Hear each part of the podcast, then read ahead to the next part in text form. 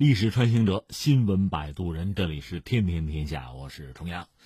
呃，关注一下这个事儿很有意思啊，就是英国方面，英国政府啊以国家安全为由，干预了美国资本收购英国的企业。不是有句俗话吗？说这个狗咬人不是新闻，人咬狗是新闻。就说这事儿少见，没听说过，意外，这是新闻。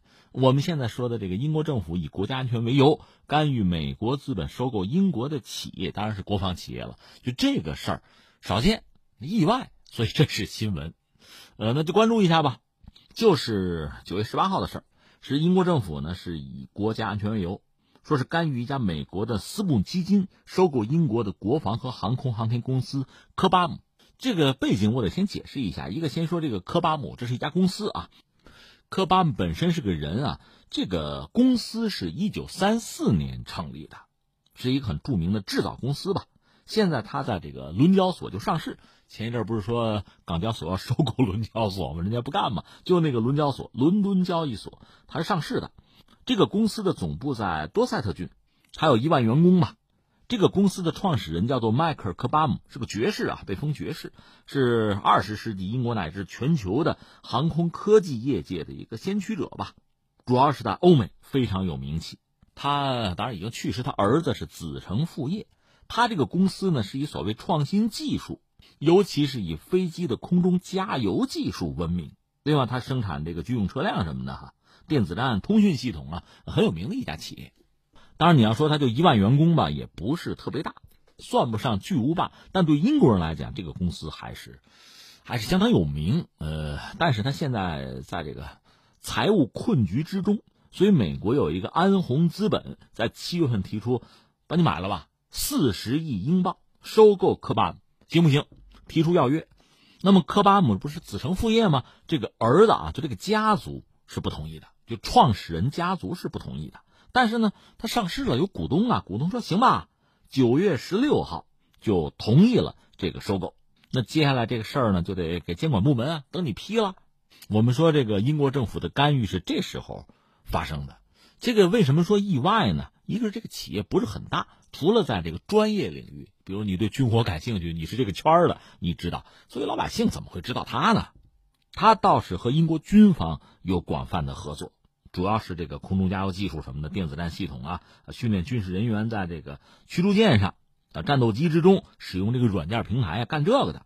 但是确实和大多数人没有直接的关系哈。另外呢，英国人就是英国吧，啊，历届政府吧，对这个外资就收购英国的重要基础设施啊，这个所有权呢，总的来说是比较宽松的态度。我这么说吧，今天你说英国的电力、英国的供水、港口、机场。基本上都是被海外投资者拥有了，全卖出去了。等于说哈，这个态度如此之宽松，在国防领域，有人讲也是这样。一方面呢，英国有很多盟友，比如美国吧，就这些国家的财团有钱嘛，买英国基本上是是持一个开放态度，而且美国的很多国防企业就向英国提供很多武器系统，英国直接买美国的就完了吗？你看在历史上。还不是现在，在历史上，英国海军的航空母舰就曾经用美国的飞机，比如那个著名的鬼怪式 F 四那鬼怪式飞机。当然，英国人也有点这个不服气哈，老牌工业给我接受不了哈，说用你的飞机得用我的发动机，那发动机粗细不一样，改改，就为这个就几十架飞机就就改，花了不少钱。这批飞机你说改英国自己的发动机就是为了面子吧？也不是，因为英国那个航母小。用英国自己的发动机呢，那个起降性能要好一点，比美国那个好。可是后来英国人没钱了，就军费不够了，航母卡了不要了，这飞机呢，海军交给空军在陆地机场起飞，那就没有什么优势可言了，就白折腾了，花了不少钱。这英国人干的事儿哈，有空咱再说啊。我们就说现在啊，你看英国那个航空母舰直接买美国那个 F 三五 B 战斗机嘛。就到这个地步了，所以大家觉得英国人对这些事儿很看得开，很宽松。所以你说美国有一个私募基金，就把英国一家公司，哪怕是个国防公司，还不是造飞机的啊，就买了就买了吧。哎，结果英国政府出手了。英国商务大臣叫安德利亚·莱德索姆，他表示说，在仔细考虑了收购科巴姆的这个提议之后，以国家安全为由，发出了干预通知。就希望在维护公共利益的同时，支持私营部门的创新发展。你说那是不许买了吗？也不一定，仔细审查吧。将来这个生意还能不能做成吧？不好说。我们说那个科巴姆吧，他那个家族是不愿意卖的，他们强调说，那卖掉的很可能是包括这个空中加油这部分吧，那后果是非常可怕的。而且呢，美国那安红资本是有一系列承诺哈，科巴姆家族说我们不信这个，根本就不信呐。哎，你是不是觉得这个这事儿很很让人意外？美国那个安红资本意外，大多数英国媒体也意外。我们作为这个围观群众也感到很意外。你看英国那么多东西都不在乎，怎么这么一小公司一万人的这么在乎啊？至于将来怎么样不好说。但这个事儿呢，确实哎，让人颇有感慨啊。三点，第一点呢，我们就先聊两句这个空中加油。你说这个公司啊，科巴姆这个公司很小，一万人嘛，但是他掌握空中加油技术，这个技术其实有的时候对一个国家来讲就极为重要。就包括你看我们国庆阅兵的时候，我都忘了哪年了，第一次在天安门广场上空出现空中加油机，我记得是那个轰油六，就轰六改装的加油机，有两架受油机是歼八二，那就引起轰动，因为有了这个加油能力之后，你飞机的作战半径那就增长很多了。当然，我们爱好和平，我们不打仗，有打仗的。我们说谁呀？就说英国。话说，在一九八二年，英国和阿根廷打了一仗，呃，那个地儿呢，或者说原因是什么呢？有个马尔维纳斯群岛，阿根廷是这么叫的啊，英国人叫福克兰群岛，在哪儿呢？在阿根廷附近，离英国很远，万里之遥。一九八二年的时候呢，就是阿根廷把这岛占了，出兵占了，那英国呢下决心要要夺回这个岛，就打仗，派舰队就过去了。另一方面呢，英国人觉得这个出动空军，空军飞机总是要快一点吧。这时候英国人发现自己这个 这个空军啊千疮百孔啊，他有没有这个远程轰炸机？有，有战略轰炸机有，说是有吧。它主力叫做火神那轰炸机啊，那它其实性能和咱们那轰六差不多，还不是最新式的轰六，老轰六啊，就一个时代的东西嘛。而且呢，好多轰炸机部队就要解散，这个时候打仗。这这这非常尴尬了，从好几个中队里边就抽，就状态还行的飞机找找找，可能找了五个机组，就人呐凑人啊进行训练。当时呢，这轰炸机得飞上万公里才能轰炸到就马岛阿根廷的这个阵地，就这么件事儿。那你说够得着吗？哎，空中加油吗。所以这个时候空中加油重要性就有了。就当时啊，就是飞机要改装。最要命的、最头大的是什么呢？就是它的这个火神轰炸机啊，就凑不齐四套能满足需要的空中加油系统，四套都没有啊！那怎么办？那就在全空军里找，就各种飞机里找，就凑这四套。最后还求助于美国，凑齐了这个所需的零部件吧，就拆来拆去的。你想，这一个国家混到这份上，真要命啊！阿根廷为什么敢夺那个岛呢？就算计英国，你没本事嘛？你过不来嘛？整个这个轰炸行动命名叫“黑羊行动”，一共进行过七次啊，就轰炸行动。它具体说就是用这个轰炸机啊扔炸弹，大概是二十一颗普通炸弹啊。但是呢，为了扔这点炸弹，这个飞机要往返一万两千六百公里，飞十五六个小时。长话短说，我跟你说一次啊，黑羊行动第一次任务是在八二年的四月三十号。英国人派了两架轰炸机，还有一架不能飞了，就一架飞机啊。那整个派了一个多大的机群呢？十三架飞机的机群，就各种伺候啊。其中包括十一架胜利者式加油机。你说怎么那么多加油机？你看一万多公里来回啊，这个轰炸机要反复对它进行加油。你说那用不着十一架加油机啊？你要注意啊，加油机本身也需要加油。我不知道你能不能明白这个意思啊？非常远，过一段时间就要加油机给加一次油，然后加油机本身没油了，别人再给他加油，就来回倒啊，就接力啊，这样才能完成一次轰炸。你说这个空中加油，英国人创造了一个历史，他们这黑羊行动一度是人类历史上就最远距离的就战略轰炸。其实一架轰炸机上面就二十一颗一千磅炸弹，就为这点事儿啊。就空中加油反复进行，而且你还得说英国佬这个飞行技艺高超，还真没出什么事儿。除了有的飞机故障就就没法执行任务以外，在天上啊还没有说加油出过事儿，这很有意思吧？嗯，然后我们说第二点，第二点呢，假设写本书啊，写篇文章啊，可以叫这个工业霸主的兴衰。英国呀，你看前两天我们讲这个世界金融中心，伦敦得算一个。其实你要说全球啊，世界的金融中心在伦敦之前，呃，你可以把什么佛罗伦萨呀、荷兰的阿姆斯特丹啊什么的可以算上啊。你在欧洲也曾经红极一时，但是最后这个桂冠是落到英国人手里，全球的金融霸权那落到英国人手里。但是后来美国人是算是继承了英国人的这个权益啊。我特别强调还有益啊，利益的益哈，权益，这是在金融领域金融霸权。另外，在全球，你说工业工业霸权，这个最早也是人家英国的，因为英国最早完成了工业革命。他之前有些国家有机会啊，你像葡萄牙、西班牙、荷兰，这都曾经是昙花一现的欧洲乃至你愿意叫世界霸主也行吧，差点儿，但是最后很快就都衰落了。最后为什么英国能够一枝独秀？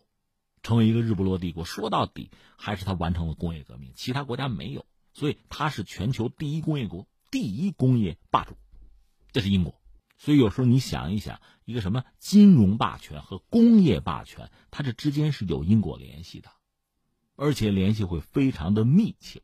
英国又是一个岛国，它垄断了世界工业，它又是掌握了全球的金融中心，它也掌握了海上霸权。你强大的工业可以造军舰呀，而且它海外殖民地很多，日不落嘛。它各个殖民地之间怎么维持统治，怎么保证安全，怎么来回输送利益，那就得有强大的海军嘛，海上霸权。所以这是一套，这一套包括这个逻辑、这个思维是被美国人给继承了。那我们说美国人继承了英国人这套东西，意味着英国可就衰落了。英国的衰落，我们也讲过。其实英国人还是很聪明的啊，他比其他某些大国要聪明的多。你说这个历史上衰落的国家，你说葡萄牙吧，葡萄牙，它最盛极一时的时候啊，它的地盘比它现在这个国土面积那大得多，多少呢？可能有百倍。现在就是当年的百分之一，缩的厉害哈。另外，你像这个奥斯曼土耳其啊。像什么奥匈帝国，咔嚓一下子就碎一地。而英国呢，虽然衰落，大家都说它衰落了，但它是软着陆。它和我们讲的其他几个霸主，你像西班牙、葡萄牙、什么荷兰，刚才我们不是讲了什么奥斯曼土耳其啊和奥匈帝国，和他们比起来，现在在世界舞台的这个角色呀、分量，英国比他们应该说还强一些吧。所以英国人家曾经是全球的工业霸主啊。呃，随便举个例子，你比如说当年。就咱们闹太平天国那阵儿，就是一八五几年那阵儿，那阵儿有一个克里木战争，一开始是沙俄和土耳其打，后来英法参加，就是帮着土耳其打沙俄。沙俄和英法之间就是这个海军是个代差，因为这边还有木头帆船呢，那边已经是蒸汽机，而且是金属船，就钢铁的船了，所以俄国最后就战败了。而沙俄呢，我们讲当时他也不是看不到这个历史大势，也知道那个内燃机那玩意儿厉害啊。但是他造不了，那只能买买谁的呢？那当然就买英国的了。英国卖不卖呢？哎，有意思就在这儿，那就我说了算了，看心情吧，对吧？所以那个实际上对英国人来讲，他有这个技术上的优势，他可以用这个优势封锁沙俄。我说不卖我就不卖，你就得不到这个技术。大家也知道，这个内燃机啊，就蒸汽机这个玩意儿，它不是简单的一个机器的问题，它也是一个生态啊，也是个产业链啊。现代工业嘛，这个东西英国一度垄断，那么对沙俄也是封锁禁运的，也是打压的，有这么一出。你掌握了优势，你就可以这么干嘛。但是曾几何时嘛，英国衰落了，到现在，其实美国，我们就说制造业来说，昨天我们刚刚聊到，你看咱们这个节目一天一天的，实际上都咬着呢啊。因为美国现在制造业本身，它这个门类也不健全了，它也空心化了，而且似乎是不可逆的。那你说谁健全呢？咱们脚下，中国，中国在就整个工业的门类上是全球最为齐全的。但你说我们有没有短板呢？一般认为我们在航空航天这个领域，就制造业啊，高端制造业，应该说还有相当差距，这个咱们要承认。但是总的来说，那你的制造业还是比较完善的。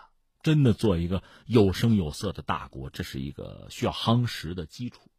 所以翻回来，你可以理解，英国在目前这个状况下，有些真的核心的压箱底儿的东西不能卖啊。当然，也未必他最后不卖啊。由于这个资本啊、利益啊，包括政治上的某些压力，也许英国政府会后退。毕竟卖给美国算盟国是吧？那不是卖给敌人，好像就得到某种安全。其实也不完全是这样。那是一只能下蛋的鸡，你把它卖了，那就再没有了。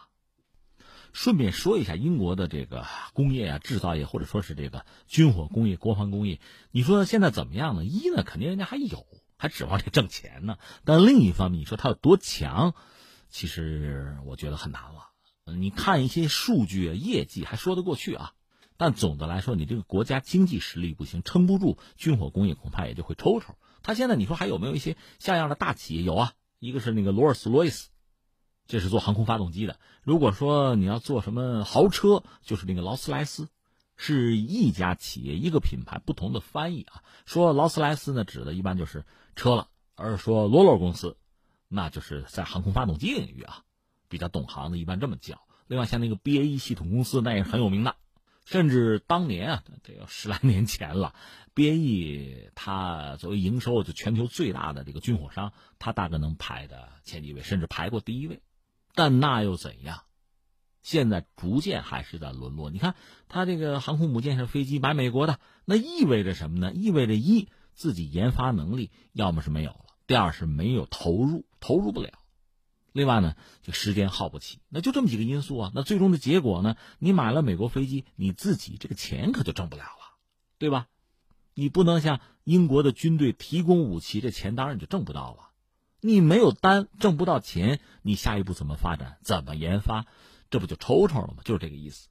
那你说英国那个发动机呢？发动机固然很好，但是如果英国没有大的飞机来做，没有这个项目了，他对发动机没需求了，那怎么办？只能是在自己的盟友，比如美国有什么项目，呃，要什么发动机，英国罗罗给提供，无外乎就是这个。但是美国自己有很强大的发动机产业呀，你跟人家竞争行不行啊？所以我们的判断，它逐渐会衰落。其实英国这方面例子很多，你就说这个现代的航空母舰上，其实最主要的那点玩意儿，什么弹射器啊、拦阻索呀、什么菲涅尔透镜，就是那个助降装置等等等等吧，都是人家英国人发明的。那又怎样？现在美国航母比英国大多了，说到底没有钱嘛，这事儿就玩不下去了。这是英国。那最后呢？第三啊，扯一句我们中国，你说扯什么？不是刚才谈到我们的这个制造业，不说那个啊，有一个概念扯一句，叫工业党，这是个网络词汇啊，朋党的党啊，这是在我们互联网上一个算是一个知识群体吧，嗯，也谈不上什么联系和组织吧，就是大家有共识，代表一股呢社会思潮吧，主张就是用工业化程度和社会转型之间的关系的知识体系来处理国家发展和社会治理问题。是中国网络意识形态里边的一部分吧，我理解它就是很强调制造业工业的这个价值和在中国崛起过程中的这个意义啊作用，同时呢强调推崇那种理科思维、工科思维。这方面你看有一些论坛啊、辩论啊，对一些问题的这个探讨啊、观点，甚至一些小说，很多是渗透这种所谓工业党思维的，很有意思啊。而我个人以为啊，如果你看待历史也好，现实也好，解决问题也好，如果你只是一个方向、一个态度，往往会失之偏颇啊。因为整个社会和历史那确实纷繁复杂、光怪陆离啊。但是不管怎么说，这个所谓工业党思维呢，对于很多就欠缺者来讲，倒不失为一个看问题的新角度、解决问题的一种方式方法吧。这个我倒建议有些研究者也好啊。包括做青年工作的人也好，不妨关注一下。